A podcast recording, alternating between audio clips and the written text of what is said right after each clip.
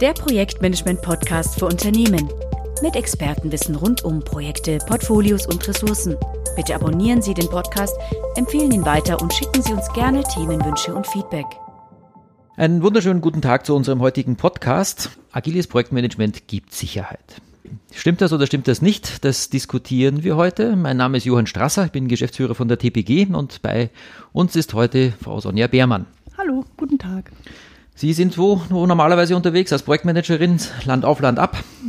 Deutschlandweit im Moment. Äh, leidenschaftliche Projektleiterin, aktuell gerade mit Fokus auf Risikomanagement und haben sich stark dem Thema der Methoden verschrieben. Ähm, und wir haben ja schon viel darüber diskutiert, zuletzt beim PMI. Ähm, und ähm, ging ja darum, ob das agile Thema tatsächlich die Sicherheit bringt, die sich viele Leute so erwarten. Ähm, andere sagen, agil ist ja nichts für uns. Ähm, andere sagen, agil ist alles. Ähm, agil ist das bessere Projektmanagement. Agil ist die Weiterentwicklung vom klassischen oder Wasserfallprojektmanagement. Alles das, was man so hört. das geht in die Richtung, die mir die Haare zu Berge stehen lässt. Und zwar Best Practice, wir wissen es besser, wir sind weiterentwickelt, wir können es einfach. Genau, wir können es einfach. Was ist denn das eigentlich, das, was wir können? Wir wollen doch alle eigentlich das, das Unplanbare planbar machen, oder? Es geht doch darum, dass die Unsicherheiten, die man so hat in den Projekten, dass man die besser in den Griff kriegt, dass wenn ich einen Plan mache, dass der auch hält. Darum geht es doch. Das ist auch das, was generell im Projektmanagement natürlich mal so die Idee war, man hat ein großes Vorhaben, man macht überhaupt Projektmanagement, man bricht es in Phasen runter, man macht Arbeitspakete, man macht Meilensteine, man hat ähm, ja, Statusberichte und so weiter, also klassisches Projektmanagement mhm. letztendlich, ähm, unterteilt es rauf und runter. Irgendwann haben wir festgestellt, dass in bestimmten Branchen das so nicht so richtig funktioniert, weil die, die Themen in sich, also in der Regel aus Software kommend, ähm, halt viel zu ähm, ähm, ja, wandelbar sind, nenne ich es jetzt mal. Ähm, und deshalb hat man sich dort auf andere ähm, Wege begeben, die halt letztendlich oder letztendlich in agilen Methoden gemündet sind. Und ähm, jetzt ist die Frage, das muss doch für alles gut gehen. Also wenn es für die Branche gut ist, muss es für alle Branchen gut sein. Was ist denn daran jetzt besser? Wobei ich davon ausgehe, da möchte ich ähm, fast widersprechen. Den Projektmanagern geht es doch eigentlich darum, ihren Auftrag gut zu erfüllen. Stimmt. Den Projekterfolg. Die Projektmanager fühlen sich vielleicht gut, wenn sie Sicherheit haben. Und ähm, ein sicherer Projektmanager signalisiert dem Auftraggeber natürlich auch, klar, ich habe alles im Griff. Mhm. Sicherheit ist aber nicht der, das Ziel per se. Das ist der Projekterfolg. Also wie kriege ich das hin, den Auftrag, den ich angenommen habe, ähm, tatsächlich bestmöglich umzusetzen. In Time, Scope, Budget. Also in diesem magischen Dreieck. Und wenn man dem Auftraggeber das im Voraus natürlich alles schon aufzeigen kann, ähm, ich habe alles gut geplant. Es sind so und so viele Arbeitspakete, wir brauchen so und so viel Zeit, wir haben noch so und so viel Puffer, wir haben ähm, ein Budget, was wir voraussichtlich einhalten. Dann ist der Auftraggeber glücklich, der Projektmanager ist zufrieden und kann loslegen. Genau, da, da sind wir bei der vermeintlichen Sicherheit, die dieser genau. Plan ausstrahlt. Ja. Das Ziel, das Projekt erfolgreich zu beenden, also die, das Deliverable, ähm, in zum gewünschten Zeitpunkt abzuliefern. Mm, das ist aber unterschwellig da. Es wird oftmals in den Hintergrund gedrängt und deswegen ist die Sicherheit so wichtig. Mhm. Im, Im praktischen Leben, meine Erfahrung.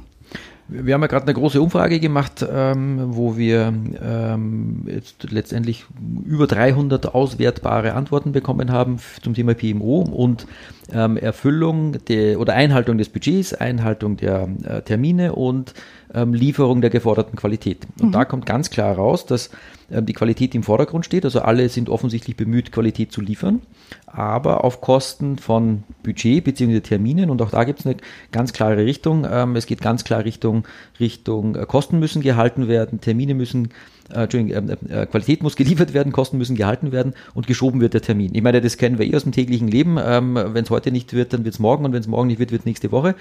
Ähm, geschoben wird gerne, aber das Ergebnis wollen alle gerne richtig haben. Sieht man auch am Berliner Flughafen. Ähm, zum Schluss wollen wir dort mit Flugzeugen starten und landen und ähm, Besucherströme durchkriegen. Ähm, Zeit war jetzt irgendwie, glaube ich, relativ zweitrangig im Endeffekt. Geld irgendwie auch. Ähm, also der Qualitätsanspruch war, war schon da.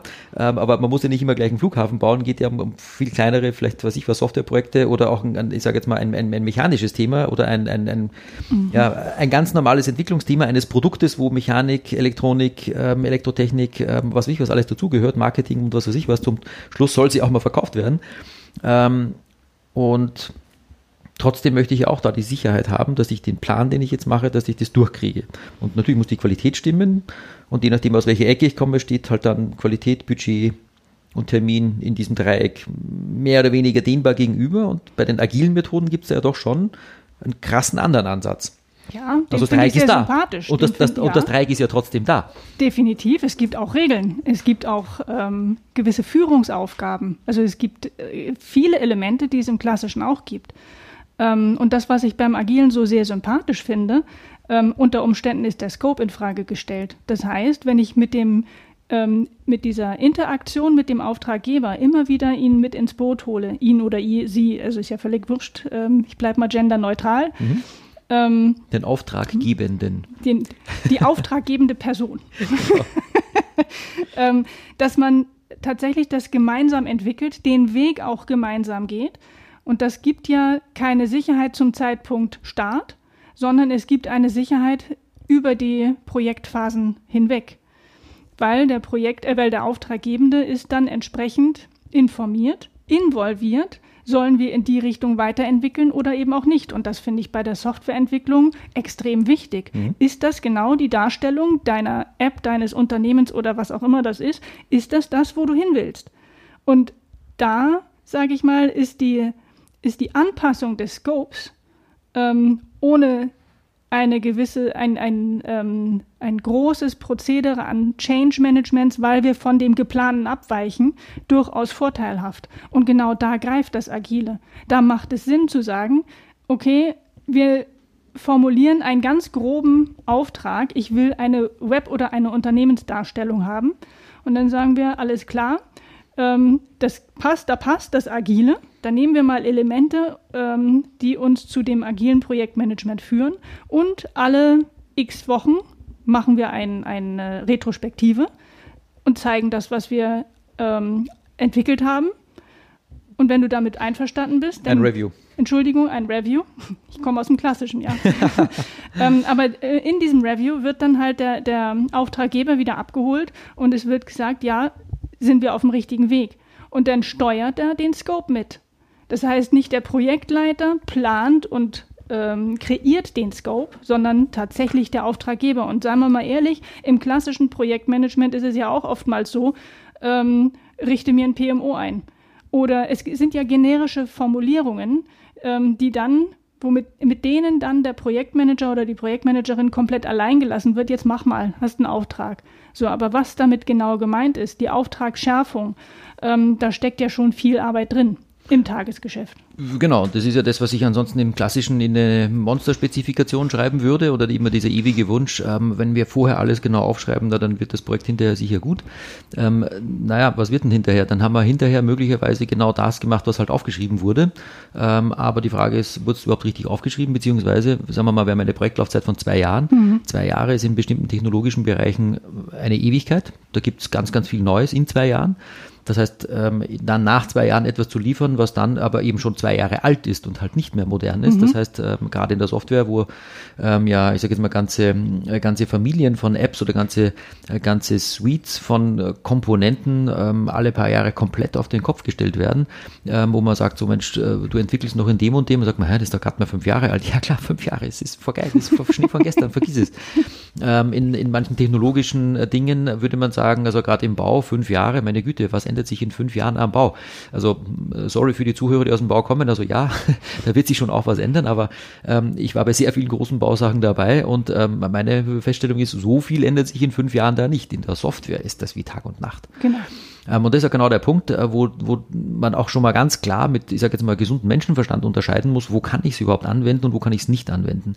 Und das ist ja genau die Frage, wenn jetzt also Leute ähm, aus ähm, ähm, ja, aus, aus Unternehmensbereichen kommen, die mit, mit äh, wenig Software, also mal mit starrer Technologie zu tun haben. Die werden auch in Zukunft mit klassischen Methoden vermutlich sehr weit kommen. Ähm, und andere, die eben mit sehr ähm, volatilen Technologien zu tun haben, wo eben ständig was Neues auf dem Markt aufpoppt, äh, wenn die nicht flexibel sind, und ich sage jetzt absichtlich flexibel und nicht agil, ist immer die Frage, heißt flexibel agil? Ja, hm im Endeffekt, was den Scope betrifft, geht es um die Flexibilität, ähm, die wir an den Tag legen müssen, weil sich halt was geändert hat. Ähm, und die ist natürlich dann ähm, auch fordernd hinsichtlich der Durchführungsmethoden. Darf ich provozieren? Ja, immer.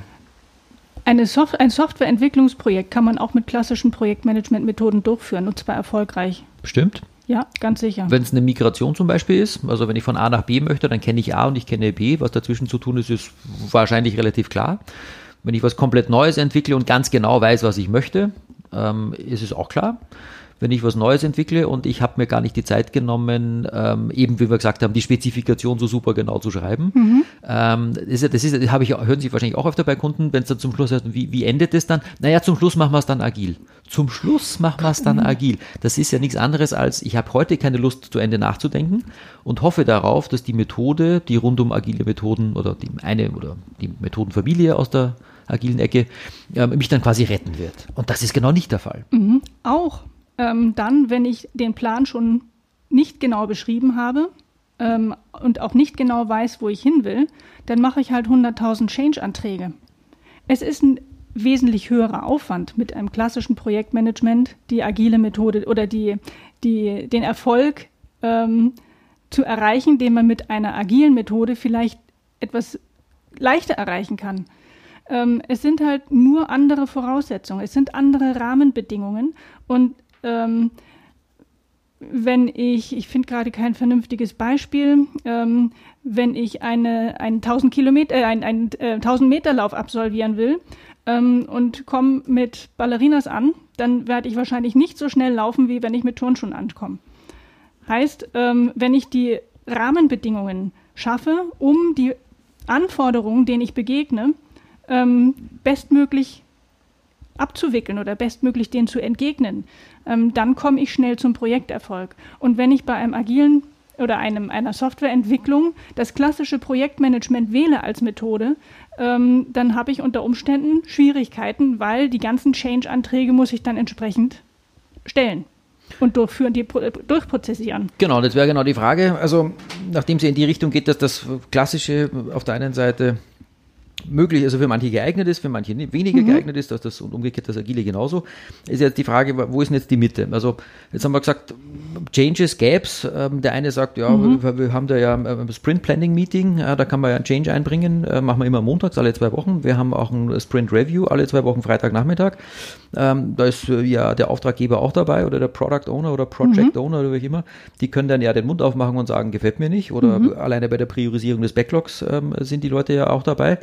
Ähm, man können sagen, wir wollen uns das und das früher anschauen und das andere machen wir vielleicht später. Also da gibt es eine ganz andere ähm, Beteiligung der Auftraggeber. Wenn ich im klassischen ähm, Projektmanagement das anschaue, dann schreibe ich eben die Spezifikation, gebe den Auftrag und hoffe, dass ein Ergebnis zurückkommt und dazwischen, klar, möchte ich mal einen Prototypen sehen, vielleicht zwei davon, möchte Zwischenergebnisse sehen, schon, schon. Also es ist, mhm. ist nicht komplett disconnected, mhm. nur es ist halt ein Unterschied, ob es Programm ist, dass ich mich alle zwei Wochen zusammensetze. Also zwei Wochen ist jetzt natürlich ein, ein, ein, ja, muss man nicht zwei Wochen machen, aber es ist so, dass, ich würde mal sagen, das überwiegend anzutreffen da draußen. Mhm. mhm. Dann ist es halt ein Unterschied, ob ich das jetzt regelmäßig mache und damit auch früher gegensteuern kann oder ob ich jetzt einen Change Request machen muss und der Change Request wird dann weitergereicht werden. Also Einfluss habe ich genommen, weil ich habe einen Change Request gemacht oder umgekehrt der Auftraggebende kann ja auch einen äh, Wunsch ähm, neu formulieren und da ähm, ähm, von der Seite einen Change einbringen.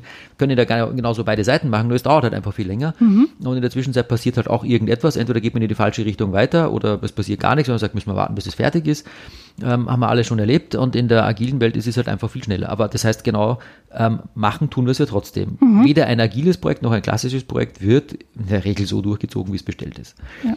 Ähm, ja, alle klassischen Zuhörer, sage ich jetzt mal, werden auch wahrscheinlich noch kein Projekt gemacht haben, wo nicht mindestens irgendwie ein Change aufgetaucht wäre. Mhm. Ist halt so. Nur die Ausgangslage ist halt eine andere. Normalerweise habe ich vielleicht einen Auftraggeber in der klassischen Ecke, der sagt, ich will das genauso haben.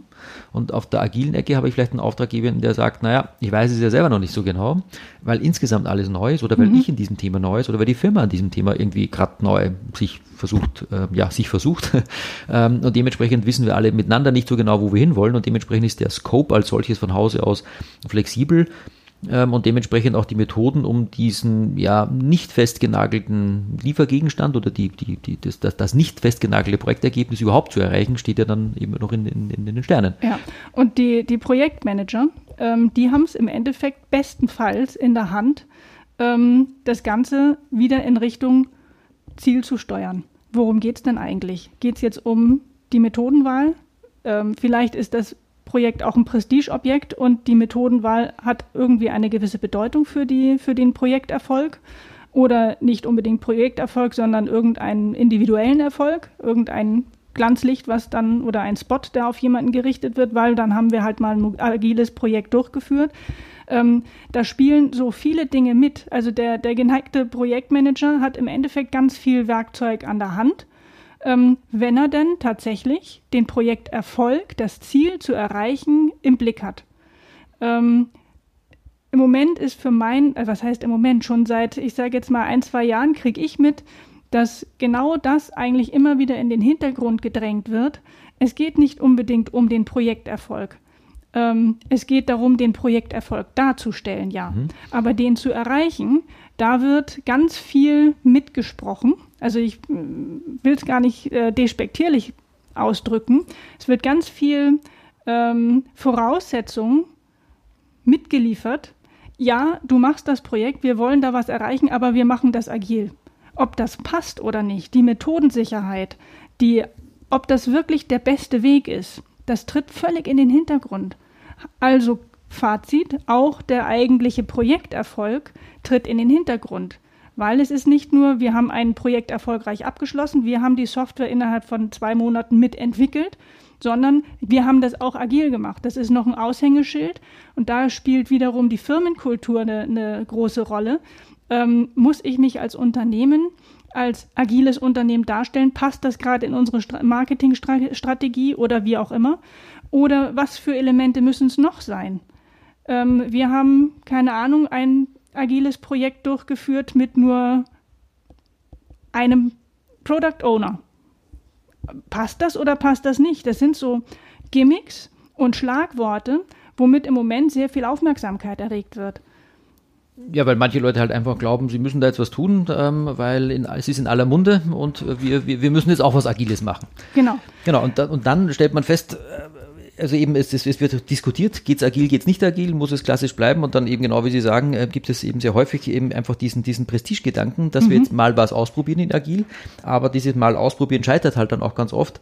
Ähm, aber woran eigentlich? Jetzt nicht an dem Projekt selber, sondern an der, an der Umgebung, an der Kultur in der Firma, weil da gehört ja viel mehr dazu.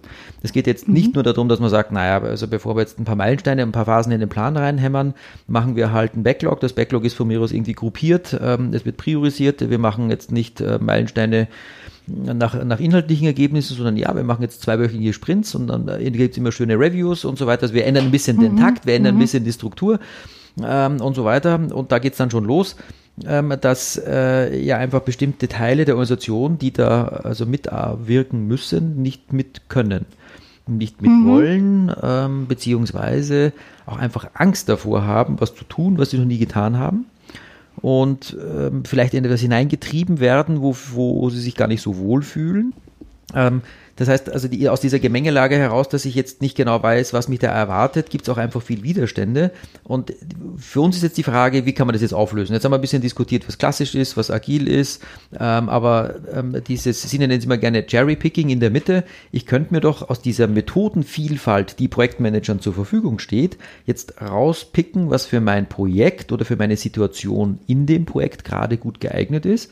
Und ich muss doch nicht komplett sagen, wir haben das Projekt agil gemacht oder nein, wir haben es doch klassisch gemacht. Das finde ich irgendwie zu kurz gesprungen. Ja, und wir haben im Endeffekt den Sicherheitsgedanken komplett demontiert. Genau. Weil weder eine klassische Vorgabe, eine Klasse, Methode klassisch als Vorgabe oder eine agile Methode als, Klasse, als Vorgabe ähm, gibt eine Sicherheit. Ganz im Gegenteil, ähm, mit, einer, mit einem Team, was gar nicht agil kann oder einem Team, was noch nie ein, ein klassisches Projektmanagement ähm, gesehen oder durchlebt hat, ähm, da gibt es auch Unsicherheiten. Es gibt genau. keine Sicherheit. Es gibt im Endeffekt nur die Transparenz. Und da sage ich ja, ähm, wenn wir methodensicher sagen können, ich will ein Projekt ähm, innerhalb von einem bestimmten Zeitrahmen erledigen und habe ein festes Budget, was ich nicht überschreiten darf, dann bin ich gedanklich in dem magischen Dreieck. Time Scope ist, äh, Time Budget ist fix also könnte der Scope vielleicht sogar flexibel sein. Heißt, äh, um den Scope bestmöglich zu erreichen, sollte ich unbedingt den Auftraggeber immer wieder äh, ins Boot holen. Spricht für mich schon mal nach agil. Mhm. Also schreit nach agil. Ob ich jetzt eine agile Methode, also in einer Sprint-Entwicklung ähm, verwende, hängt auch an ganz vielen anderen Dingen. Aber woran hängt das? Und genau das ist die Frage, die mich jetzt treibt. Ähm, in welche, welche, welche Elemente aus dem klassischen Projektmanagement oder aus dem agilen Pro Projektmanagement habe ich denn zur Verfügung? Und wenn ich jetzt sage, ich brauche ein, eine Sprint-Struktur äh, ähm, und ich brauche ein Kanban-Board, warum brauche ich das? die Sprintkultur, um die kürzeren äh, Kontaktzyklen zu leben, sodass die Leute, die auf der Auftraggeberseite sitzen, mhm. ähm, in kürzeren Zyklen involviert werden, in kürzeren Zyklen Ergebnisse sehen ähm, und entsprechend diese auch wieder weiter beeinflussen können. Ähm, das heißt, wir könnten jetzt einfach mal sagen, wir machen das Projekt wie bisher, aber wir machen einfach einen sehr kurzen Rhythmus. Exakt. Also wir machen eben nicht, ähm, wie gesagt, Schuhfix ist alle heiligen Zeiten oder wenn irgendwelche inhaltlichen Punkte erreicht sind, sondern wir wollen einfach regelmäßig ähm, als Team uns mit dem Auftraggebern mhm. alle 14 Tage zusammensetzen. Und hätte ich also ein Element aus der, aus dem, aus den agilen, aus der agilen Methodenwelt äh, gewählt, nämlich äh, die Sprintlänge oder den Sprint als solches ähm, äh, Sprintlänge, ja. Den Sprint als solche Sprintlänge kann man dann noch festsetzen. Bleiben wir mal bei zwei Wochen. Wir haben auch Kunden witzigerweise drei Wochen machen, weil sie sagen, vier ist zu lang und zwei ist zu kurz. Drei passt irgendwie allerdings irgendwie gar nichts dazu. Also ja, ich bin kein Freund von drei, aber ich finde zwei sensationell, weil zwei, zwei heißt zwei im Monat und das ist schon mal ganz gut. Monatsabschlüsse haben ja nach wie vor sehr viele Firmen. Also ich bin ein großer mhm. Fan von zweiwöchigen Sprints. Das ist auch von, vom Eingriff her noch so, dass in zwei Wochen noch nicht so viel passiert, als dass man es nicht noch korrigieren könnte. Nach vier Wochen ist das schon eine ganze Menge mehr. Darf ich kurz eingrätschen? Da sprechen Sie Themen an. Die Konsequenzen aus einem zweiwöchigen Sprint haben Sie gerade ganz knallhart benannt. Mhm. Ja, es gibt dann zwei im Monat und wir haben immer noch Monatsberichte oder Monatsabschlüsse. Zum Beispiel. So, ähm, genau diese Zusammenhänge, die sind bei der Auswahl der, der, dieses Elements wichtig zu kennen haben wir in diesem Unternehmen oder in diesem Umfeld, wo ich dieses Projekt dann ähm, planen soll, habe ich da solche Constraints. Mhm. Ähm, und genau die äh, sollten tatsächlich bekannt sein, um dann tatsächlich auch methodensicher zu sagen, alles klar, wir machen Sprints. Genau, und das zweite Thema ist allerdings auch, ähm, wenn ich sage, ich hätte es ganz, ganz gern alle zwei Wochen, ähm, dann muss ich als Auftraggeber aber auch da sein. Das ist ja eine der klassischen Forderungen im agilen Bereich der Product Owner muss verfügbar sein. Und heißt, zwar quasi mhm. jederzeit. Mhm. Mindestens, sage ich jetzt mal, aber natürlich ähm, zu den Zeiten, wo das Backlog überhaupt zusammengeschrieben wird und priorisiert wird, beziehungsweise wo die Reviews stattfinden, um zu zeigen, was, was, was gemacht wurde. Ähm, das heißt also, er ist mindestens ähm, regelmäßig punktuell mhm. verfügbar oder er muss regelmäßig punktuell verfügbar sein. Ich meine jetzt nicht, er muss die ganze Woche da sein, ist Quatsch. Ist das aber, das ist aber eine Regel, aber die, eine die Regel festgelegt und, werden muss. Ja, ja, und das ist eine Einschränkung, wo dann ganz viele wieder sagen, oh, ja, aber ihr macht das doch, das Projekt. Äh, ja schon, aber wir haben ja beschlossen, zwischen Auftraggeber und genau. Auftragnehmer, dass wir nicht genau wissen, wo wir hinwollen. Mhm. Also müssen wir den, der es bezahlt, mit im Boot belassen oder überhaupt ihn richtig reinholen. Aber und in die nur, Verantwortung nicht, auch nehmen. Genau, nicht nur in der Keimauer stehen und winken, sondern wirklich ins Boot rüberkommen und mitfahren. Da draußen gibt es Wellen, ja. da gibt es Sturm, da gibt es mal Regen, ähm, damit man in dem anderen sicheren Hafen sauber anlegen kann, mhm. wo man nämlich hin möchte. Das heißt, der muss an Bord sein, muss erreichbar sein und da geht es dann eben kulturell schon wieder auch mal rein. Wieso, ich bin der Auftraggeber, ihr seid Auftragnehmer, macht doch. Äh, ja, schon. Nein, nein, mhm. diesmal nicht. Diesmal ja. müsst ihr dabei sein. Und das heißt, wenn die Leute mhm. dann nicht verfügbar sind, scheitert es halt an mhm. der Stelle. Und das sind ganz viele einfache Punkte, ähm, wo man halt dann feststellen muss, ja, man kann sich schon was rauspicken, aber selbst das Einzelne, was ich rauspicke, muss ich trotzdem durchziehen. Und selbst wenn ich jetzt mal nur den Sprint rausnehme und ich sage jetzt mal von mir aus auf die Retrospektive noch verzichte, sagen wir, ist ein klassisches Beispiel, ne? Ja, braucht man wirklich alle 14 Tage eine Retrospektive? Was machen Sie im klassischen Projekt? Dann machen Sie am Ende des Projektes Lessons Learned. Nach zwei Jahren kommen wir dann einmal Lessons Learned. Ja, genau. Machen wir das, machen wir das überhaupt? Ja, gute mhm. Frage. Nächste Frage. Haben Sie ein PMO, das ein Lessons Learned und ein Abschlussmeeting und so weiter von den Projektleitern einfordert und dokumentiert, was dabei rauskommt? Ähm, Lessons Learned ist übrigens einer der am häufigsten geklickten Blogartikel auf unserer Homepage. Sehr schön. Das ist etwas, das wonach die Leute offensichtlich äh, äh, ja, wo, es äh, also äh, einen Bedarf gibt, nachzuhaken. Und so eine Retrospektive alle zwei Wochen wird es dann schon auch geben. Mhm. Ähm, wäre klar vorgesehen in, sagen wir mal, strengen ähm, oder ähm, nach den Regeln von agilen ähm, Teilen. Also in Scrum zumindest ist es völlig äh, klar, muss man machen. Ähm, und geht auch nicht, dass man es nicht macht. Man kann es vielleicht mal kürzer, mal länger machen, aber nicht machen geht eigentlich gar nicht. Und wenn man jetzt sagt, naja, Cherry-Picking ist schön, ich mache die Sprints und die Sprintplanung und die Sprint-Review, aber die Retrospektive, mhm. bleiben wir beim Cherry-Picking, mache ich nur alle vier Sprints. Ich meine, ja klar, machen können sie es. Also wenn es zum Erfolg führt. Wenn es zum Erfolg führt, wieso nicht? Ja. Und ich finde es dann wieder falsch zu diskutieren. Nein, jetzt haben wir Sprints in zwei Wochen. Wir müssen nach dem Review unbedingt. Ja, 16 Uhr ist Review-Ende ähm, und Retrospektive ist dann von 16 bis 18 oder von 16 bis 17 Uhr am Freitagnachmittag unbedingt bei Sonnenschein und um alle. Na, trotz Biergarten. Trotz Biergarten, ja genau da würde ich dann sagen, klar, die Regel sollte da sein, eine Ausnahme kann es geben, aber ich kann auch die Regel ändern. Ich kann gleich sagen, wir machen übrigens nur jeden dritten Sprint eine Retrospektive. Wir sind ein Team, das seit Jahren zusammenarbeitet. Wir brauchen nicht eine Retrospektive jeden Sprint. Kann sein, wieso nicht? Ja, ähm, die Regeln, die gewählten Elemente, die müssen in der Form dem ganzen Projektteam samt Auftraggeber klar sein. Genau. Ähm, das gibt auch noch keine Sicherheit aber es gibt zumindest ähm, Spielregeln oder ich sage jetzt mal eine Infrastruktur, wo dann ein Zusammenwirken möglich ist. Ähm, und diese trügerische Sicherheit, ich mache jetzt ein klassisches Projektmanagement, kenne mich von A bis Z aus und weiß ganz genau, wann ich bei Z ankomme und was das bis dahin gekostet hat.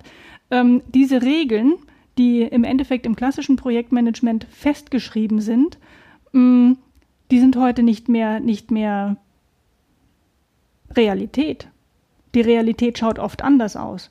Und genauso, sage ich jetzt einmal, sind die Regeln des agilen Projektmanagements ähm, zwar da, aber werden oft nicht gelebt. Also wenn ich einen, einen Auftraggeber habe, der mir sagt, wir machen dieses Projekt jetzt garantiert äh, agil und ich sage, alles klar, dann brauchen wir einen Scrum Master, ein Product Owner, ein Product Team und das Product Team, das läuft autark. Ist das bewusst? Hat er gesagt, na, das werden wir dann ja nochmal sehen. ja, genau. So, und diese, Klassische Antwort. Und das ist genau die, die, die Drohgebärde. Wir sind ein hierarchisches Unternehmen. Ich bin ähm, derjenige, der euch sagt, wie, was ihr zu tun habt. Aber ähm, ich möchte doch bitte, dass ihr das alles agil tut. Aber so, Vetorecht möchte ich immer haben. Und genau, und, und egal wie, mich einmischen kann ich immer, weil ich bin der Auftraggeber. So, diese, und das nimmt genau die Sicherheit, die vielleicht in den Regeln von agilen Projektmanagement-Methoden stecken. Heißt, ähm, die Sicherheit, der gemeine Mensch ist der Faktor, der die Sicherheit immer wieder nimmt.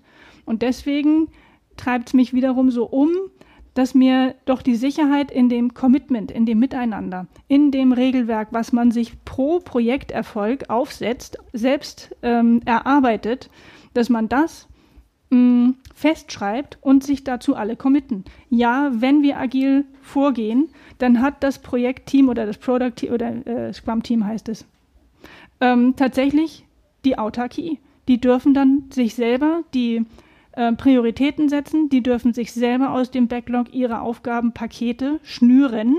Das macht nicht der Projektmanager. Und auch diese Fragen, braucht es beim Agilen überhaupt noch einen Projektmanager? Keine Ahnung, vielleicht braucht es nicht diese Rolle, vielleicht braucht es eine andere Rolle, die vielleicht auch Scrum Master heißt. Aber ähm, bevor nicht die Methoden komplett etabliert sind und komplett erfolgreich sind, es gibt im klassischen wie im agilen Projekte, die gewinnen, die erfolgreich sind und auch Projekte, die scheitern.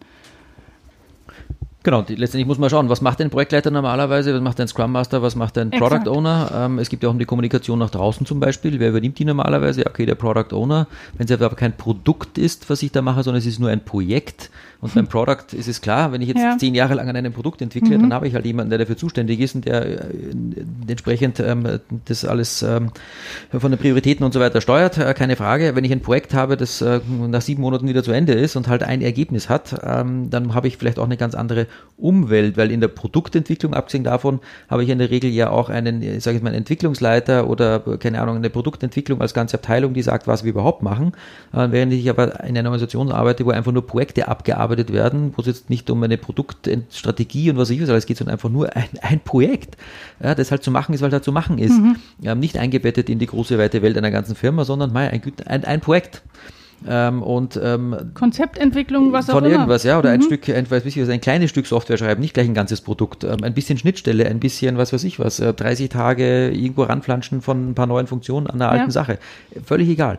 Ähm, dann habe ich trotzdem eine ganz andere Ausgangslage. Oder wenn, mhm. ich, wenn ich jetzt Projekte nehme, die öffentlichkeitswirksam sind, da geht es um ganz was anderes. Da muss ich eben wirklich das Thema Stakeholder-Analyse äh, mal mhm. gescheit betrachten. Ja, das Thema Stakeholder-Analyse, ja, das wird im ganzen agilen Bereich ähm, relativ flapsig gehandhabt, sage ich jetzt mal, weil da gibt es den Product Owner, ich betone den Product Owner, steht da im Buch, da steht nicht der Project Owner, steht der Product Owner, das mhm. ist nochmal was ganz anderes ähm, der sein Produkt, sprich, ich sage jetzt mal, ähm, ja, bleiben wir bei der Software, ja, die von mir aus die SaaS-Lösung, die seit fünf Jahren da am Internet in der Cloud verfügbar ist, die immer ständig weitergepflegt werden soll, ja, da lassen sich diese Dinge wunderbar ähm, einsetzen. Und, und, was heißt die Umweltanalyse, Stakeholder, ähm, das sind Nutzer, die die Kreditkarte durchgezogen haben und diesen Service kaufen und ich kenne die überhaupt nicht.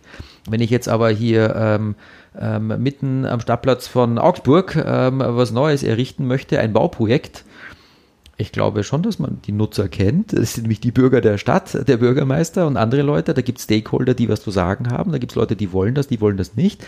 Da geht es um ganz andere Themen, ist aber auch ein Projekt.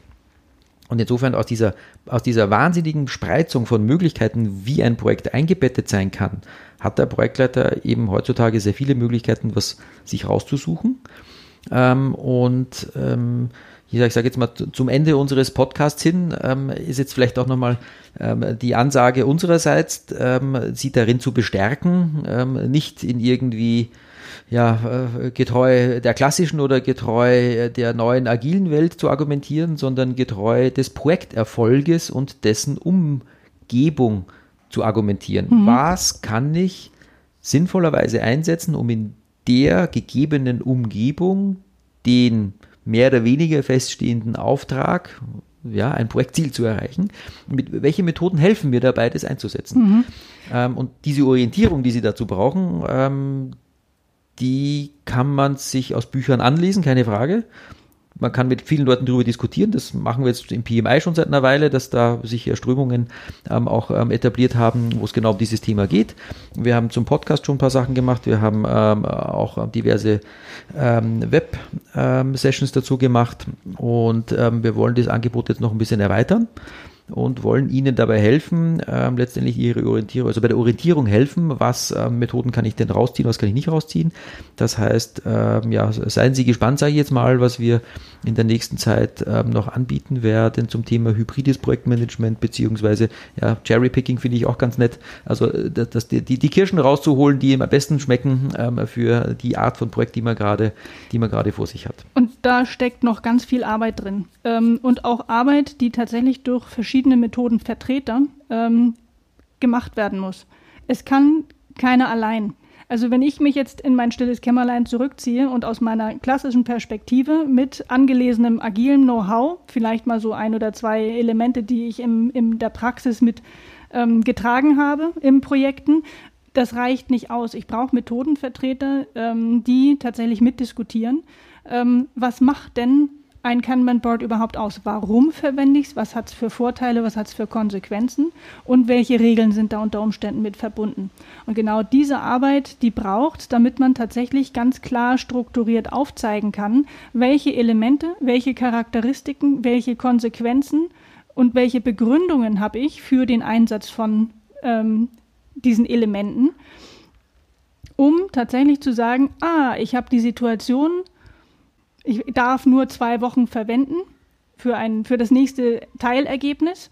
Dann komme ich bei zwei Wochen vielleicht schon mal auf den Gedanken, ich schaue doch mal nach, warum setze ich, warum mache ich Sprints? Macht es Sinn, hier Sprint, einen Sprint einzusetzen oder in Sprintform weiterzumachen? Oder macht es Sinn, ein Arbeitspaket für zwei Wochen zu planen? Und genau das ähm, ist die Planung in einem Workshop, die Dinge zu erarbeiten, so dass sie eine praktische Hilfestellung, einen ähm, Trigger geben, womit man arbeiten kann, wo man praktisch ähm, in der Projektarbeit verwenden kann. Genau, also im Prinzip geht es darum, ein Regelwerk aufzustellen, das jetzt eben nicht heißt, ähm, was ist das Klassische und was ist das Agile. Um Himmels Willen, das gibt schon, weil das Agil schon, ist so alt eigentlich. Das gibt schon alles. Die Frage ist einfach, ähm, wie können wir ähm, sie unterstützen? Wie können wir eine weitere Hilfestellung geben, ähm, indem man eben die Teile raussucht, also einfach granularer die Situation betrachtet als ähm, ganz klassisch oder ganz agil, sondern was aus beiden Welten kann ich ähm, rausnehmen, um in meiner spezifischen Situation ähm, entsprechend zum Erfolg zu kommen beginnend von der Frage, wie, wie spezifiziere ich oder wie offen ist das Ergebnis, wie sind meine Leute eingeteilt, nächste Randbedingung, wie fix ist mein Team überhaupt, ja, klare Forderung aus dem agilen Bereich, das Team ist fix. Mhm. Ja, viel Spaß dabei, bei manchen Firmen abgezogen werden die Leute trotzdem nach Lust und Laune. genau. ähm, also da gibt es einfach, und, und, das, ist, das sind auch die Gründe, warum man dann sagt, na, wir sind, wir haben es ja versucht, aber wir sind gescheitert. Mhm. Und genau das, das, die, dieses Scheitern wollen wir ihnen ersparen. Ähm, das heißt, ähm, das äh, geht einfach wirklich darum, die, die ja, gedankliche Freiheit mal ein bisschen weiter zu fassen, eben mhm. äh, zu sagen, was tut uns und unserem Projekt gut, wie kann man das anwenden, was ist an Rahmenbedingungen ähm, daran geknüpft, ähm, was funktioniert wie und was funktioniert warum auch nicht. Ähm, und da kann man aber eben auch nur, ja, man kann sich viel anlesen, das ist schön, ähm, man kann aber mit Experten sprechen, die schon seit ein paar Jahren machen. Ähm, also wir bei TPG sind zum Beispiel auch seit wir sind im 150. Sprint in unserer Produktentwicklung bei zweiwöchigen Sprints. Das kann man sich jetzt ausrechnen. Das sind 300 Sprints bei, ähm, was habe ich gesagt, 150 sind 300 Wochen, 300 Wochen bei 50 hm. in der, im, in, im Jahr. Also wir machen das seit über sechs Jahren, ähm, sind in unseren Kundenprojekten teilweise agil ähm, und stecken da mittendrin. Ähm, und das ist wirklich eine Frage von Erfahrung, von Arbeiten mit Menschen, von Akzeptanz, ähm, im Endeffekt Kultur. aber von Kultur. Genau. Ja. Ich glaube, das ist ein guter Abschluss. Ähm, wir können Methoden machen, so viel wir wollen. Es geht um die Menschen, die sie letztendlich anwenden und um die Kultur, die da drumherum ja, ist oder in die man eingebettet ist. Ähm, und die ist eigentlich entscheidend dafür, wie viel man davon ausleben kann und was nicht. Also ich freue mich auf jeden Fall über äh, Leute, die ich dafür begeistern kann und die ähm, bei der Erarbeitung dieses Handwerkszeug mitwirken wollen ähm, und das Ganze im Rahmen des PMI Local Group Augsburg ähm, dann mitentwickeln. Genau, wunderbar. Augsburg ist eine schöne Stadt, gut zu erreichen und ähm, gibt sicher schöne Stammtische und ähm, Näheres finden Sie dort ja auch auf der Homepage und ähm, Notfalls machen wir es auch virtuell. Notfalls virtuell in diesen Zeiten. genau, wie der Podcast auch, den kann man auch überall hören. In diesem Sinne, ähm, danke fürs Dabeisein. Vielen Dank fürs Zuhören. Und bis zum nächsten Mal. Tschüss. Weitere Informationen zu Projektportfolio und Ressourcenmanagement finden Sie auf unserem YouTube-Kanal und dem TPG-Blog unter www.tpg-blog.de.